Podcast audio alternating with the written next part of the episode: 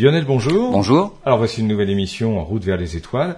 Aujourd'hui, vous allez nous parler, euh, alors je vais essayer de le faire avec l'accent anglais idoine, euh, The James Webb Space Telescope. Absolument, c'est ça. bon, voilà, bien Ah le bah, futur télescope spatial. Ouais. Alors des télescopes spatiaux, il y en a quand même plusieurs maintenant, mais c'est vrai que le fleuron parmi les télescopes spatiaux, c'est quand même le télescope Hubble, Ouais. qui est actuellement en service autour de la Terre.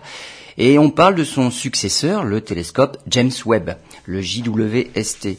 Euh, Hubble, c'était un, un astronome euh, du milieu du XXe siècle, mais James Webb n'était pas un astronome, mais il est quand même connu dans le monde de l'espace, puisque c'était l'administrateur de la NASA à l'époque du début des missions Apollo, hein, de 61 à 68. Donc c'est quand même quelqu'un de connu. Et donc ce fameux télescope James Webb, que l'on présente bien souvent comme le remplaçant du télescope spatial, mais on va voir que c'est pas tout à fait vrai. C'est pas tout à fait C'est vrai. pas tout à fait Ah vrai. D'une certaine manière, oui. Alors, il est plus gros que le télescope Hubble, donc déjà là, c'est un, un progrès par rapport à Hubble. Mais on va voir que, en matière de remplacement, ce serait plutôt le successeur d'un télescope qui est déjà en orbite, enfin qui n'est plus maintenant, mais Spitzer, un télescope qui était dans l'infrarouge. Et donc on va parler de ce fameux James Webb Space Telescope qui va normalement bientôt entrer en service lorsqu'il sera enfin lancé ben, par une fusée Ariane 5. Eh bien, on se retrouve dans quelques instants. Alors Lionel, euh, vous allez nous parler du James Webb Space Telescope aujourd'hui. Euh, vous nous avez dit qu'il succéderait, enfin d'une certaine façon, c'est vrai et pas vrai, à- au télescope Hubble. Hubble, vous avez eu l'occasion de nous en parler régulièrement sur notre antenne. hein. Euh, donc voilà, on- lançons-nous directement. euh, Bah, Hubble ce commence à se faire un peu vieux. hein. Oui. Il faut dire qu'il a été lancé en 90. Ça fait 30 ans À, à l'origine, bah, Ah oui. on, a, bah, on approche. Ouais. À l'origine, euh, il aurait dû euh, être remplacé par, euh, par justement ce fameux euh, James Webb Space Telescope en 2005. Mm. Euh, Hubble a été prolongé déjà jusqu'en 2010. Et mais en 2018, il est toujours opérationnel. hein. Alors, il faut dire que bah, finalement, le remplaçant, hein, le, le- le Space, le James Webb Space Telescope, n'est toujours pas prêt. Le lancement maintenant est prévu pour 2021 par une fusée Ariane 5. Euh, le, comme on disait, euh, c'est un remplaçant, oui et non. Alors, le télescope James Webb, le JWST, euh, il va faire 6 mètres 50. Donc c'est quand même, là, c'est- trois fois plus que le télescope spatial qui ne fait que 2 mètres 40. Vous avez Hubble, à l'origine, devait hein faire 4 mètres. Ouais, d'accord. Hubble devait faire 4 mètres, mais les États-Unis avaient à l'époque un, un outil qu'il fallait absolument utiliser, c'était la navette spatiale. À la suite des missions Apollo, dont on a récemment parlé, tout l'effort a été mis sur la, conception de cette navette spatiale, un véhicule réutilisable. Mais qui dit réutilisable, ça veut déjà dire utilisé. Et donc le télescope spatial a dû être, on va dire, redimensionné pour être utilisé par la navette spatiale. Et la navette spatiale n'avait une soute qui ne permettait que de mettre un télescope de 2 mètres 40 maximum. Donc, des 4 mètres initialement prévus, le télescope Hubble déjà est descendu à 2 mètres 40. Le futur télescope James Webb, lui, va faire 6 mètres 50. Mais alors comment on va le monter dans l'espace? Alors, celui-là, il va, il va utiliser une fusée Ariane 5 D'accord. dans une coiffe, et on va en parler, ça va être un petit peu spécial. Bon, alors ne brûlons pas les étapes. Absolument. En quoi il va succéder? Donc, il va être meilleur en termes de, de diamètre. Ça veut dire qu'il va collecter beaucoup plus de lumière. Mais par contre, il est déjà euh, dessiné pour utiliser, pour observer l'univers en infrarouge. Quels sont les objectifs de ce fameux télescope James Webb? C'est euh, l'analyse des atmosphères des exoplanètes. On va en reparler, on va voir pourquoi. Surtout celles qui sont de la taille de la Terre, ce sont les exoplanètes les plus intéressantes finalement. Mais aussi la formation des toutes premières galaxies. Chose qu'Hubble ne peut pas atteindre. Alors pourquoi? On aurait beau faire un télescope comme le télescope Hubble, dix fois plus grand, on ne verrait pas de galaxies plus, lou- plus éloignées que ce, que ce que voit le télescope Hubble. On a atteint une limite là. On ferait des pauses plus courtes, on verrait plus de détails sur ce que voit Hubble, mais on verrait pas plus loin. Si on veut voir plus loin, et c'est quand même le but, il faut faire un télescope qui voit dans des longueurs d'onde plus grandes. Alors, je vais expliquer ça. C'est un problème de redshift. Le redshift, c'est le décalage vers le rouge, et c'est dû à un effet qui s'appelle l'effet Doppler. Le- alors, en fait, le, le vrai nom, c'est Doppler-Fizeau. Donc, il y avait bien un Britannique, Doppler, mais il y avait Hippolyte Fizeau dans l'histoire, qui est un co-découvreur de cet effet-là. Mais comme souvent, quand il y a deux noms associés, bah, et on retient surtout le premier, puis le deuxième, on arrête de le dire. Donc l'effet Doppler-Fizeau, un Britannique et un Français, est maintenant euh, passé dans les mœurs sous l'effet Doppler. C'est dommage, euh, le Français a, dis- a disparu. Monsieur Hubble, Edwin Hubble, en 1923-1924, utilisait à l'époque le plus gros télescope au monde, le télescope Hooker, sur, euh, sur le mont Wilson aux États-Unis. Et à l'époque, il a observé des étoiles particulières qu'on appelle des, des, céphéides. Ce sont des étoiles variables. Quelques années auparavant, Henrietta Leavitt avait découvert une particularité sur ces étoiles variables, et une particularité vraiment intéressante et indispensable pour les astronautes. Quelle est cette particularité? C'est que ces étoiles variables varient en luminosité de manière périodique. Et elle va découvrir que la période de variation, qui est quelque chose qui est facile à mesurer, ça dure quelques jours, ça dure quelques semaines, ou ça dure quelques heures, c'est ça une variabilité. Et c'est quelque chose qu'on peut observer, mais très facilement, parce que ça varie sur une amplitude quand même relativement importante. Donc cette pulsation de la lumière est facile à voir. Comme un phare en bord de mer. Exactement. Mais contrairement au phare où le phare on le voit et on le voit pas, donc ça passe de tout à zéro. Là, on va dire ça évolue. On va dire ça va scintiller lentement. C'est une évolution, mais ça passe quand même pas par le zéro. L'étoile ne s'éteint pas complètement. Bien sûr. Henrietta Leavitt va découvrir que cette période de variation de la luminosité est corrélée avec la puissance intrinsèque de l'étoile. C'est comme si une ampoule de 100 watts il s'est écrit 100 watts dessus, avait une période de variation, une ampoule de 50 watts avait une autre période de variation. Et ben finalement, ça c'est une chandelle, mais vraiment idéale pour mesurer les distances dans l'univers. C'est-à-dire que moi, je ne sais pas si j'ai affaire à une ampoule de 100 watts ou de 50 watts à l'origine.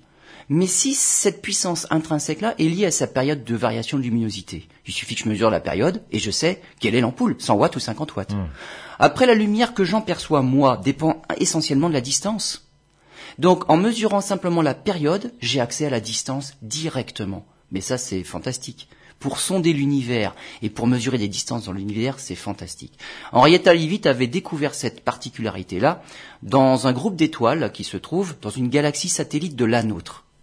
Avec le télescope Hubble de, à l'époque, le Hooker, pas Hubble, le télescope Hooker de 2,54 m, Edwin Hubble, lui, a pu trouver une étoile de cette particularité-là dans ce qu'on appelait à l'époque une nébuleuse, la nébuleuse M31. Et il a pu mesurer la distance de cette fameuse nébuleuse M31, et il a trouvé un million d'années-lumière. Cette céphéide-là, dans cette nébuleuse-là, se trouve à un million d'années-lumière du Soleil. Ben, elle est plus dans notre galaxie. Et d'un seul coup, toutes ces petites nébulosités qu'on voyait dans le ciel sont devenues des galaxies à part entière. Et l'univers a pris d'un seul coup de l'expansion. Alors expansion, c'est un peu ambigu comme terme, je vais y revenir. Mais il a pris une nouvelle dimension, on va dire. Toutes ces nébuleuses-là ne faisaient pas partie de notre propre Voie lactée, de Voie lactée c'était des, c'était des galaxies. C'est un, peu comme si sur Terre, la, la, période où on a découvert d'autres continents, voilà. voilà, c'est ça. on, a agrandi notre univers. On a agrandi les cartes. Alors, pour le coup, Edwin Hubble s'est trompé à l'époque, parce qu'il ne savait pas qu'il existait deux familles de céphéides. Avec la formule, avec la relation qu'avait découverte Henrietta Leavitt, il a trouvé cette céphéide-là à un million d'années-lumière. On sait, juste après, un peu, un peu après, Walter Bad s'est rendu compte que, mince, il existe deux familles de céphéides. Et celle qu'avait observée Hubble dans cette fameuse galaxie n'était pas la bonne. Il y a une deuxième relation qu'il aurait fallu appliquer à des céphéides qui sont plus brillantes, encore plus puissantes. Et en fait, la vraie distance, on l'a découverte finalement un peu après, c'est deux millions et demi d'années-lumière, et non pas un. Mais pour le coup, le 1 million donnait déjà une idée, et le fait que ces galaxies-là n'étaient pas dans la nôtre. Donc deux millions, deux millions et demi d'années-lumière pour la galaxie d'Andromède, parce que c'était une céphéide. Avec ces étoiles-là, finalement, on a trouvé l'environnement proche, on a trouvé de nouvelles galaxies. Et Edwin Hubble a trouvé en 1929 une nouvelle relation. Parce qu'en étudiant ces galaxies-là, avec son gros télescope de 2,54 m, c'était le plus gros à l'époque, il a pu observer d'un seul coup aussi, il avait plus de lumière à capter, il a pu observer le spectre. Et il s'est rendu compte que ces galaxies-là, elles avaient un spectre qui était bah, toujours un peu le même, puisqu'en fait le spectre d'une galaxie, c'est le spectre de l'ensemble de ses étoiles. Mmh. Mais c'est l'hydrogène essentiellement. Et ce spectre-là était toujours un petit peu décalé, en tout cas les raies dans le spectre étaient toujours un petit peu décalées au fur et à mesure qu'on bah, regardait des galaxies. Et le décalage du spectre provient d'une vitesse de galaxie. C'est-à-dire que c'est comme euh, l'histoire de la fameuse ambulance, et c'est là qu'on en arrive à cet effet Doppler-Fizeau. Une ambulance qui se dirige vers nous a toujours une sirène un peu plus aiguë que lorsqu'elle s'éloigne de nous. Une fois qu'elle est passée, le son est plus grave. C'est-à-dire que quand euh, un objet, une source, une source qui émet un son, ou une source lumineuse, c'est pareil, lorsqu'il vient vers nous, les longueurs d'onde sont plus courtes, la fréquence est plus élevée, parce que elle se rapproche de nous. Et lorsque la source s'éloigne de nous, ça, ça allonge la longueur d'onde et la fréquence devient plus basse. Ce qui est vrai pour le son, pour les sirènes des ambulances, est également vrai pour la lumière. Et donc on observe des raies de l'hydrogène dont on connaît exactement la longueur d'absorption ou d'émission, on connaît la longueur d'onde, elles ne sont pas au bon endroit. Ce qui prouve que les galaxies se déplacent par rapport à nous.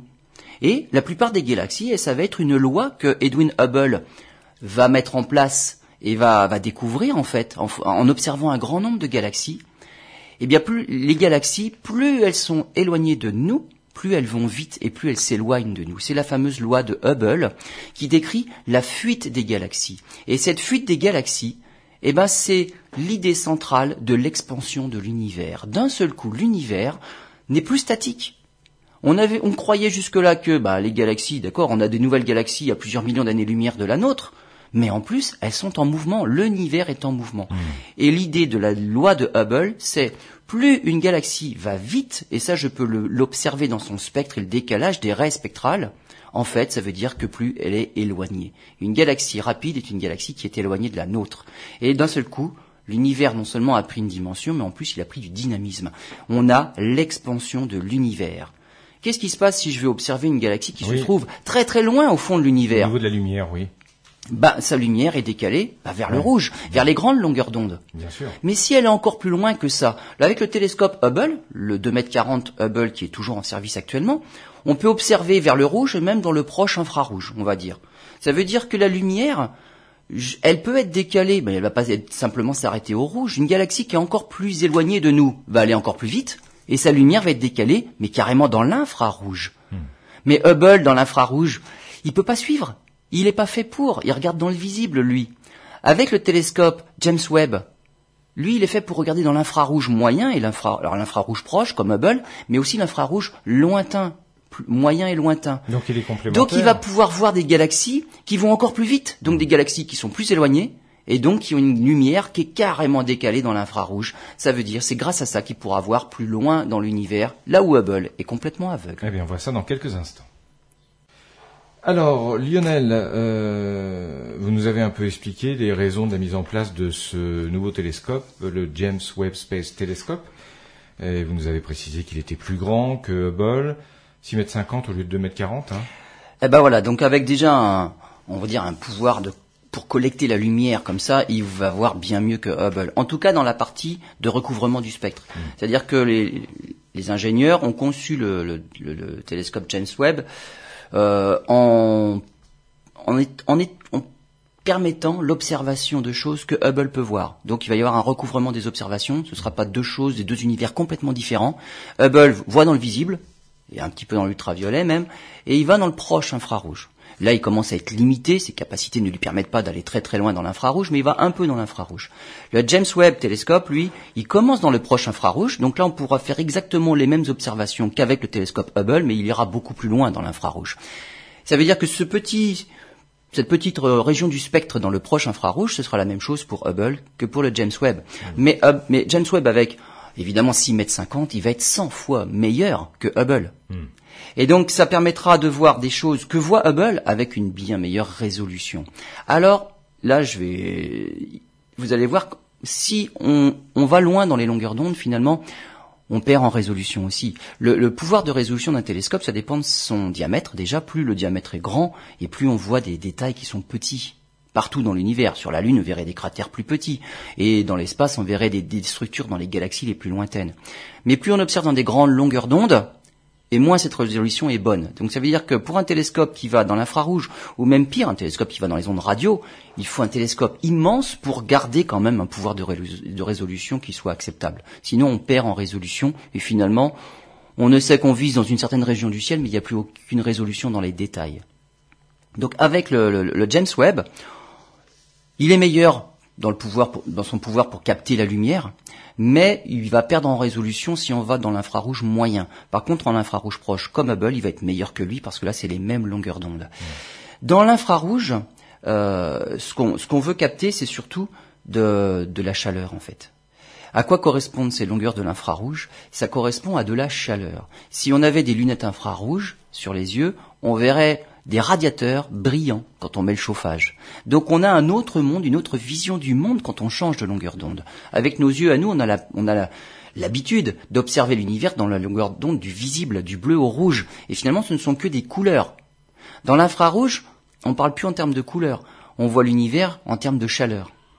Et quel est le pouvoir de résolution réel du James Webb avec cette fameuse idée de température? Eh ben, il serait capable de déceler une abeille sur la Lune. C'est-à-dire Ah, la température corporelle d'une abeille sur la Lune. Par contre, il ne verrait pas l'abeille. On verrait, il n'a pas les détails assez petits pour voir l'abeille. Il, il, ne saurait qu'il y a qu'il y a une abeille simplement parce que bon, il, il découvrirait qu'il y a, il y a une région sur la Lune qui est un tout petit peu plus chaude, donc la température corpo corporelle de l'abeille, mais simplement sur un pixel qui ferait 50 mètres de côté. Mmh.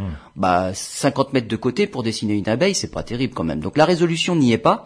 Par contre, il saurait que dans ce pixel de 50 mètres de côté, il y a une abeille. Je détecte l'élévation de température qui correspond à la température corporelle d'une abeille. Donc voilà la, la, capacité du James Webb. Donc c'est quand même très intéressant. Avec Hubble, on a parlé tout à l'heure, Hubble, à cause de son domaine de longueur d'onde, il est coincé, il est limité pour remonter loin dans l'univers. Il est limité à quoi? À 500 à 700 millions d'années après le Big Bang. C'est une machine à remonter le temps. Ben, oui, puisque façon. plus on peut voir loin, plus mmh. on peut voir il y a longtemps. Mmh. La Lune, on la voit telle qu'elle était il y a une seconde, parce que la lumière qui nous parvient de la Lune a été émise il y a une seconde. Donc quand on dit ça, on n'a pas trop l'impression qu'on remonte vraiment dans le temps. Euh, l'étoile polaire, par exemple, si vous regardez ce soir l'étoile polaire, la lumière qui nous arrive actuellement de l'étoile polaire est partie il y a un peu plus de 400 ans de l'étoile polaire, parce qu'elle est à plus de 400 années-lumière. Donc quand je regarde l'étoile polaire, je la vois telle qu'elle était il y a 400 ans, donc dans les années 1600. Mmh.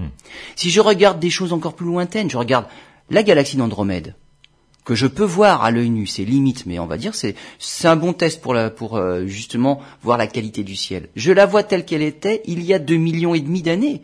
Ça veut dire que s'il y a un astronome sur une planète autour d'une étoile dans la galaxie d'Andromède, et cet astronome-là regarde la, la, la, Voie lactée. Mmh, la Voie lactée. Il la voit telle qu'elle était il y a deux millions d'années aussi. Mais c'était sur Terre, c'était les Australopithèques. Donc, plus on voit loin, plus on voit il y a longtemps. Évidemment, les, les objets ont évolué. Hein. La galaxie d'Andromède, elle a vécu deux millions et demi d'années depuis, mais il va falloir du temps pour que sa lumière nous parvienne. Donc, plus on voit loin, plus on voit il y a longtemps. Hubble peut remonter dans le temps comme ça, mais jusqu'à un moment où l'univers était jeune de 500 à 700 millions d'années. Mais il ne peut pas aller au-delà. Avec le James Webb Telescope, on espère remonter jusqu'à 300 millions d'années après le Big Bang. Donc déjà, on gagne un facteur 2 par rapport à Hubble. On va voir des, des galaxies qui étaient deux fois plus jeunes que ce qu'on peut voir avec Hubble. Et on verra ce que voit Hubble avec une meilleure résolution que ce qu'il voyait. Ce qui, ce qui, veut dire que vous nous parlez du James Webb. Dans quelques années, il y aura des télescopes un peu différents techniquement, une technologie différente. On verra encore plus près du Big Bang. On l'a déjà fait. On l'a déjà on l'a déjà fait puisque on, on est allé jusqu'au au maximum qu'on puisse faire. Ouais. C'est 380 000 ans après le Big Bang. Voilà, ce qui est... À ce moment-là, c'est la première lumière qui a été émise. Qu'est-ce qui s'est passé à, à ce moment-là? Et là, par contre, bah, comme je disais tout à l'heure, Hubble, mmh. il s'arrête à cause du visible, il s'arrête à 500 millions d'années.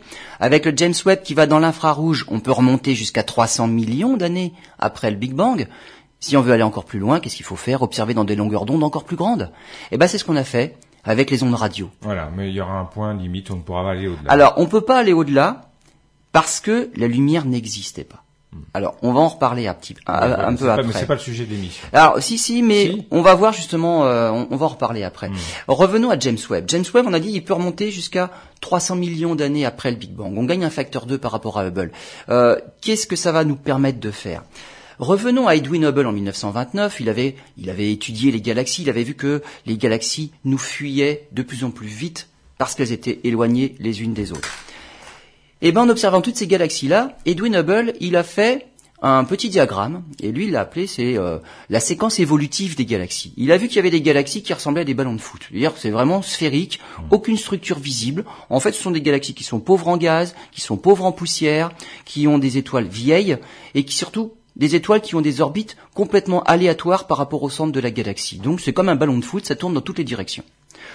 Il y a des, des balles, donc on appelle ça des galaxies elliptiques. Et ce genre de, des galaxies-là n'est pas elliptique du tout, c'est carrément sphérique, tellement l'ellipticité est faible. Et puis des galaxies un petit peu plus aplaties, on va dire, qui ressemblent plus à des ballons de rugby. Et des ballons de rugby de plus en plus aplatis. Donc des elliptiques qui peuvent être de plus en plus aplatis. Une autre catégorie de galaxies qu'il a vues, ce sont des galaxies qui sont carrément aplaties, et là on voit un disque, ce sont des spirales. C'est-à-dire qu'il y a un bulbe, comme pour les elliptiques, mais plus petit quand même, et autour de ce bulbe, des bras spiraux. C'est là que naissent les étoiles. Et donc on voit une structure dans le disque des galaxies. Ce sont des galaxies spirales. Et pareil pour les spirales, il a vu des spirales avec un gros bulbe, puis des bulbes plus petits, puis des bulbes encore plus petits. Donc il a classifié les spirales comme ça en spirale A, spirale B, spirale C. Et il a vu d'autres types encore de galaxies qui sont des spirales avec une barre centrale. Et là, pareil, spirale barrée A, spirale barrée B, spirale barrée C. Et évidemment, il y a des catégories, des sous-catégories dans chaque catégorie qui vont de, de 0 à 9. Donc, il a classifié comme ça les galaxies et pour lui, il y avait une évolution. Voilà pourquoi il a dit que c'était la séquence évolutive. On passait du ballon de foot au ballon de rugby qui s'aplatissait de plus en plus pour finir en spirale. Maintenant, on pense pas tout à fait comme Hubble, mais en tout cas, sa classification, on l'a gardée et c'est plus une classification morphologique. Mais on aimerait bien comprendre, mais comment évoluent les galaxies? Mais pour comprendre comment évolue une galaxie, il faut pouvoir les voir depuis leur naissance. Et pour savoir ben, comment naissent les galaxies, il faut les voir, donc remonter loin dans l'univers. Hubble, il peut voir une galaxie à partir de 500 millions d'années après le Big Bang. Mais les galaxies existent déjà à ce moment-là. Alors c'est vrai qu'une galaxie évolue. Pendant les six premiers milliards d'années, on estime que toutes les galaxies sont entrées en collision au moins avec quelqu'un d'autre. notre Voie lactée est entrée en collision avec des galaxies déjà. Les plus petites qu'elle a rencontrées, elle les a complètement dépouillées. On en observe des gerbes d'étoiles, ce sont des restes d'anciennes galaxies. Notre galaxie, elle a des étoiles qui ont des orbites un petit peu particulières par rapport au plan de la galaxie. Ça, ça prouve qu'on a été en, collision avec une ancienne galaxie qui a un petit peu perturbé certaines étoiles de notre galaxie. Donc on voit que la plupart des galaxies ont subi au moins une collision dans leur existence. Mais comment elles sont nées? Et pour le savoir, ça, faut remonter loin dans le passé. Et on espère avoir déjà des prémices de, de réponse à cette question avec le télescope James Webb. Voilà, on avait déjà quelques idées euh, dans les années 60, hein, c'est bien ça. Alors dans les années 60, on est remonté bien plus là, et là on va en parler bien plus loin, c'est le fond diffus cosmologique. Très bien, tout de suite. Alors Lionel, euh, ce télescope, est-ce qu'il suffira? Est-ce que ça permettra vraiment d'avancer dans la connaissance de l'univers ou est-ce qu'il y aura encore des données manquantes? Ça suffira pour avancer? Oui, c'est quand même le but. Bah oui. Après, quelle que soit la réponse à cette question-là, ça fera progresser les choses. Soit on va découvrir des choses, soit on ne va rien découvrir de mieux et on aura toujours des questions pour lesquelles on n'aura pas de réponse. Mais ça fait avancer la science. On a dit tout à l'heure qu'avec le, télescope James Webb, on pourra remonter, on espère, jusqu'à 300 millions d'années après le Big Bang. Hmm. Et espérer voir les toutes premières galaxies qu'on espère ben, on pense en tout cas qu'elles sont différentes des galaxies actuelles parce que celles-là n'auront pas eu beaucoup de collisions encore. On, les, on pense qu'elles sont beaucoup plus ramassées sur elles-mêmes, elles sont plus petites, avec des régions très denses, avec beaucoup des, régions de formation d'étoiles très intenses. Actuellement, dans notre galaxie, les, étoiles, euh, il y a un taux de formation d'étoiles qui est très faible, et ça ne fait que diminuer. Dans ces toutes premières galaxies-là, le rythme était effréné par rapport à aujourd'hui. C'est ça qu'on espère voir dans ces toutes premières galaxies auxquelles on aura affaire, on aura accès avec le télescope James Webb, Hubble les voit pas, il est aveugle à ces longueurs d'onde là. Mais pour autant, on n'aura peut-être pas les réponses à toutes les questions parce que on peut remonter aussi d'une autre manière jusqu'à 380 000 ans après le Big Bang. C'est la toute première lumière émise par l'univers. Alors pourquoi à ce moment-là et pas, et pas à l'âge zéro finalement? Parce que à ce moment-là, avant cette date-là, 380 000 ans, l'univers était trop chaud. À cette date-là, 380 000 ans, la température de l'univers a baissé. Elle est devenue égale à 3000 degrés. Puis elle a continué à baisser maintenant. Elle est plus que de moins 270 degrés à, peu près. Donc il fait l'univers est froid. C'est pas zéro. Hein. Le zéro, ce serait moins 273 degrés. Bon, l'univers, il fait à peu près 3 degrés Kelvin actuellement. Donc la température de l'univers baisse. Lorsque le Big Bang, on va dire l'instant initial, donc Big Bang, il a deux, il a deux notions. Big Bang, c'est l'expansion de l'univers. Ça, c'est quelque chose qu'on admet. parler de l'instant initial, c'est plus délicat. Euh, on n'a on pas la notion de ce, qui se passe à l'instant initial. Mais juste après le Big Bang, on a une bonne idée de ce qui s'est passé. Il y a eu une inflation. Pendant une fraction de seconde, l'univers s'est complètement dilaté. Puis, c'est l'expansion de l'univers qui a pris, euh, qui a pris le relais. À ce moment-là, l'univers était très très très chaud. Donc il y avait, on va dire, une soupe de matière, on appelle ça un plasma. Il y avait des protons, il y avait des électrons, il y avait des photons. L'univers était tellement chaud à ce moment-là que les électrons avaient tellement d'énergie qu'ils ne pouvaient pas être capturés par l'attraction du proton pour former des atomes. Et donc les, électrons se promenaient librement dans l'univers, et un électron, il récupère des photons, pour gagner encore plus d'énergie. Puis il réémet un photon en relibérant cette énergie-là. Puis il recapture un photon pour absorber de l'énergie. Mais l'électron capture n'importe quoi comme photon et réémet bah, n'importe quelle énergie. Et finalement, les photons n'arrivent pas à sortir de cette soupe primitive-là. Ils sont absorbés, réémis, absorbés, réémis. C'est ce qui se passe au cœur du Soleil. On ne, peut, on ne peut pas voir ce qui se passe au cœur du Soleil parce que la lumière n'est pas libre de son mouvement. Elle ne monte pas en ligne droite vers la surface du Soleil parce qu'il fait trop chaud. Au moment du Big Bang, la donc lumière au moment du la- voilà, la- la, lumière n'est pas existait. libre. La lumière existe, mais elle Ouais. n'est pas libre. Et donc comme elle n'est pas libre, la lumière on peut pas la voir. Elle n'est pas réémise vraiment vers vers nous. Mais l'univers se dilate et l'univers se refroidit. Et lorsqu'il atteint la température de 3000 degrés, les électrons ne peuvent non plus assez d'énergie pour échapper aux, aux protons. Et donc ils forment avec eux des atomes. Des atomes neutres. Et d'un seul coup, les photons ne peuvent plus être absorbés puisque les électrons sont liés aux protons. Les atomes sont neutres. Enfin, les photons sont libres d'aller où ils veulent et ils peuvent partir maintenant en ligne droite. Et c'est cette lumière-là qui est enfin libre que l'on voit actuellement. Et c'est celle-là qui est arrivée il y a 380, 380 000 ans après le Big Bang, lorsque la température de l'univers atteignait enfin les 3000 degrés. Donc d'un seul coup l'univers est devenu transparent. Les photons sont libres. Alors pas tous, parce qu'il existe quand même certaines énergies que cet électron-là, maintenant lié euh, au noyau, peut récupérer, mais pas toutes. Et donc, comme c'est pas toutes, beaucoup de photons sont libres de parcourir tranquillement euh, leur chemin jusqu'à nous. Et donc, on voit cette lumière-là. Cette lumière-là, on l'a vue en 1965. Oui, donc c'est c'est ancien. Et il y a eu un prix Nobel déjà à la clé, c'est ce Ouais. qu'on appelle le fond diffus cosmologique. Alors le fond diffus cosmologique parce qu'il se trouve à 13,8 milliards d'années-lumière. Et donc cet instant-là, il date de il y a 13,8 milliards d'années. Hmm. C'est vieux. Ouais. Et on l'observe. Alors comme c'est vieux, comme c'est loin, on l'observe mais complètement décalé. Là, il faut observer dans les ondes radio. En infrarouge, on va pas si loin que ça. En infrarouge, on s'arrêtera à 300 millions d'années après le Big Bang. Là, on est 380 000 ans après le Big Bang. On gagne un facteur 1000. Qu'est-ce qu'on voit quand on observe ce fond diffus cosmologique? Ben, Quelque chose qui est relativement homogène. La matière est relativement bien dispersée partout dans l'univers, où qu'on regarde, dans toutes les directions. Si on regarde très très très précisément, c'est ce qu'a fait le satellite Planck il y a quelques années, on observe quand même des petites hétérogénéités, Des grumeaux. des petits grumeaux. Mais alors, à une échelle, il faut être sensible au 100 millième. Donc c'est vraiment des petites gé- hétérogénéités qui montrent que ah, il y a quand même des petits grumeaux de matière qui sont révélés par des petits grumeaux de lumière. Ça sera l'occasion de faire une émission. Pourquoi la matière qui était est répartie de façon euh, uniforme dans l'univers est devenue telle qu'elle est aujourd'hui Mais voilà, mais c'est c'est c'est un une des problème. Hmm. questions. Ça, c'est une des questions actuelles. Cet univers qui est relativement homogène quand même, au 100 millième près. Ouais. Qu'est-ce qu'on va voir? Alors qu'est-ce qu'on voit maintenant? On voit des galaxies. C'est quand même relativement hétérogène. On a des gros grumeaux là, on a des galaxies. Quand on regarde les galaxies, il y a des étoiles. Quand on regarde les étoiles, il y a des planètes. Donc finalement, c'est devenu relativement hétérogène. Bah, si c'était resté homogène, si j'avais bien compris, il n'y aurait pas eu d'étoiles, il n'y aurait pas eu de galaxies, il n'y aurait voilà, pas eu la vie. absolument. La matière ne se serait pas, on va dire, euh, organisée Bien sûr. pour se rendre finalement hétérogène et faire des étoiles à certains endroits et du vide à d'autres. Ça, c'est hétérogène quand même. Donc, la matière n'est plus répartie de manière homogène comme elle l'était à ce moment du Big Bang et comme elle était à ce, alors à ce moment du fond diffus cosmologique que l'on peut observer. Ce qu'on espère avec avec le James Webb, c'est répondre à la question comment on est passé d'un univers relativement homogène, c'est le fond diffus cosmologique, à un univers qui s'est mis à fabriquer des galaxies, et on veut observer ces premières galaxies, et est-ce qu'on va comprendre la transition? Pour autant, la transition est quand même énorme là. Ah oui. De 380 000 ans, on va regarder avec le James Webb 300 millions d'années.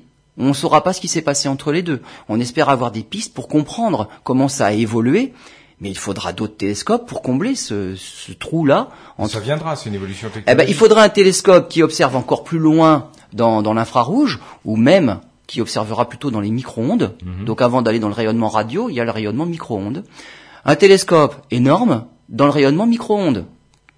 Un tel télescope, il faudra aller dans l'espace. Donc un gros télescope dans l'espace.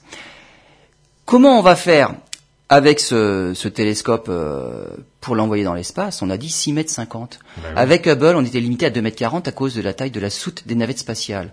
Mais on n'a pas de fusées qui sont capables d'envoyer un miroir de 6 mètres 50 dans l'espace. On va l'envoyer en On l'envoie dans, alors en- plusieurs fois, ça pourrait être une idée, mais là, ce Ouais. serait quand même compliqué. Non, ce qu'on va faire, c'est, on va l'envoyer en une fois, mais le miroir va être replié sur lui-même. C'est-à-dire que c'est un ensemble de, d'hexagones. Il y a 18 hexagones de 1m30, des hexagones en beryllium, recouverts d'une petite couche d'or pour réfléchir euh, l'infrarouge, et une, prote- une protection en, oxyde de, silicium pour le protéger quand même des, conditions de l'espace. Et on a testé, ces, hexagones-là vont se replier sur eux-mêmes.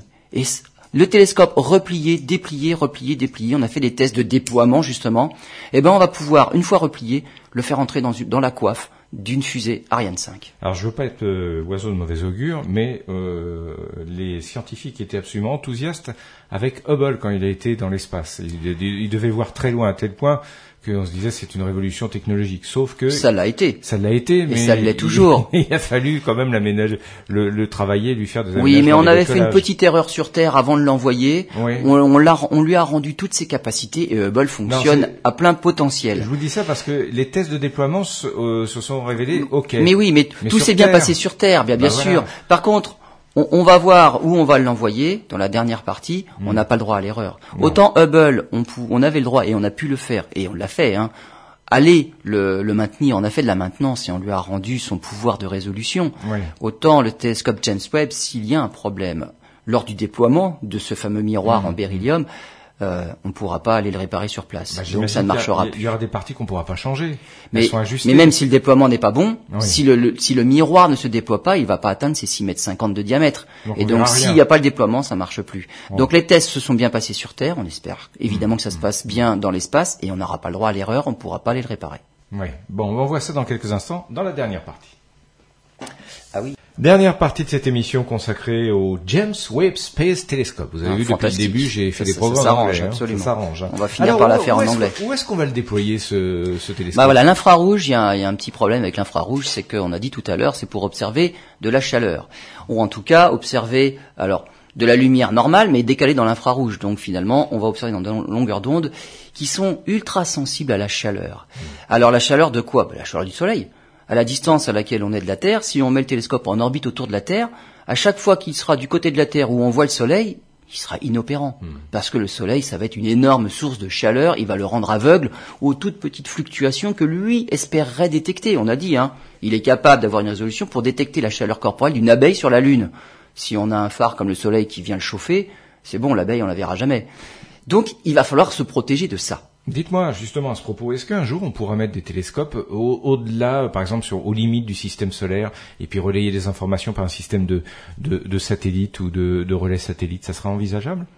Ça pourrait être envisageable, mais là, ça n'a pas, pas trop d'in- l'étude. ça n'a pas trop d'intérêt en fait. Ouais. Parce que là où on les envoie, comme on va envoyer euh, Bah, ça que James Webb, vous allez voir, c'est pas la peine de l'envoyer si loin que ça pour avoir des, des, des choses intéressantes. Parce qu'envoyer un télescope loin, c'est comme envoyer une sonde spatiale. Là, ça prend du temps en plus. Oui. Et pour un endroit où on gagne pas grand chose par rapport à là où on envoie tous nos super télescopes.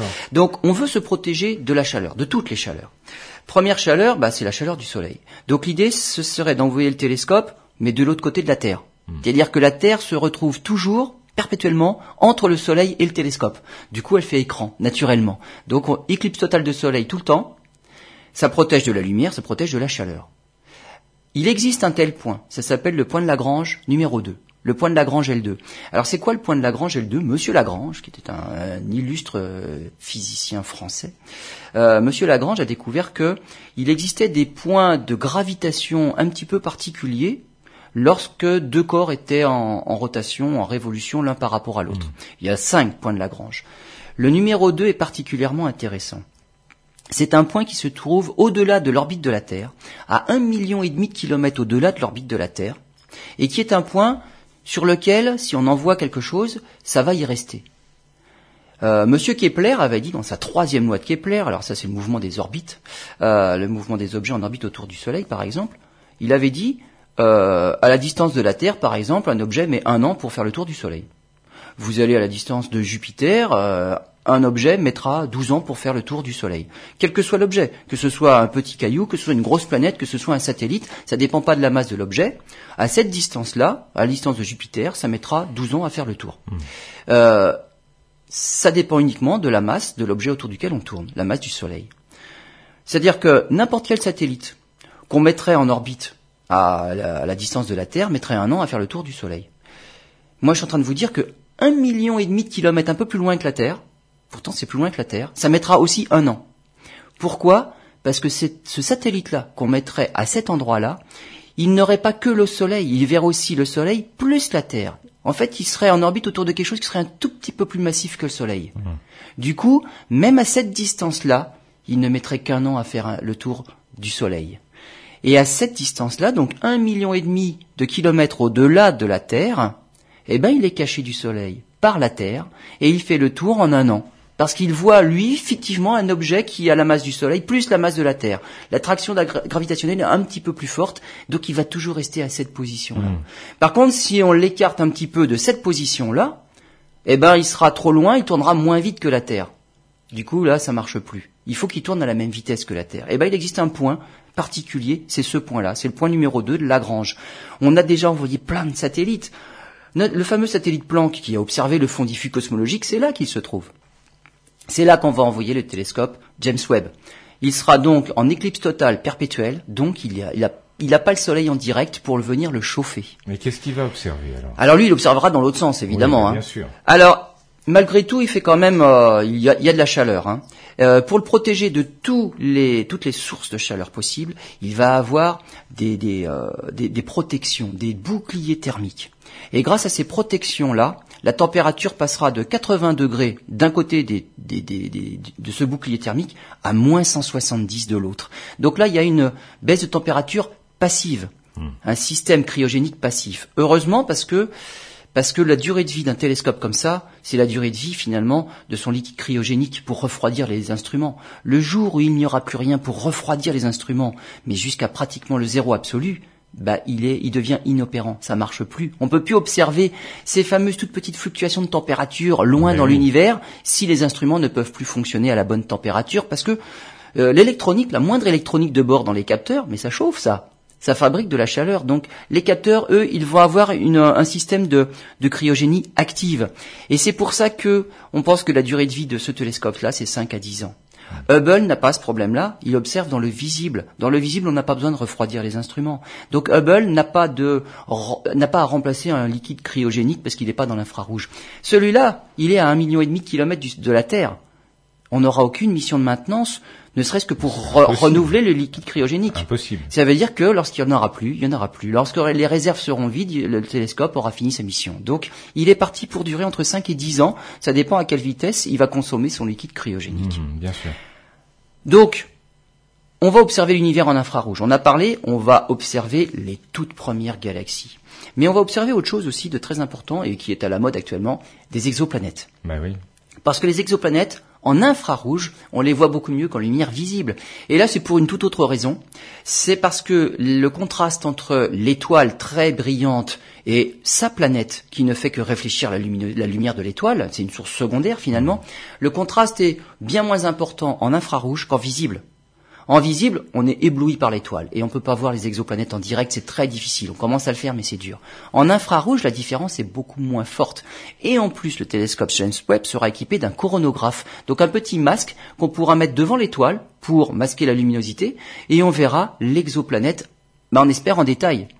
Lesquelles on va observer en particulier? Bah, Celles parmi, bah, parmi les 4000 qu'on connaît actuellement, les exoplanètes qui ont une atmosphère, des exoplanètes qui sont de la taille de la Terre ou éventuellement peu les super-terres, oui.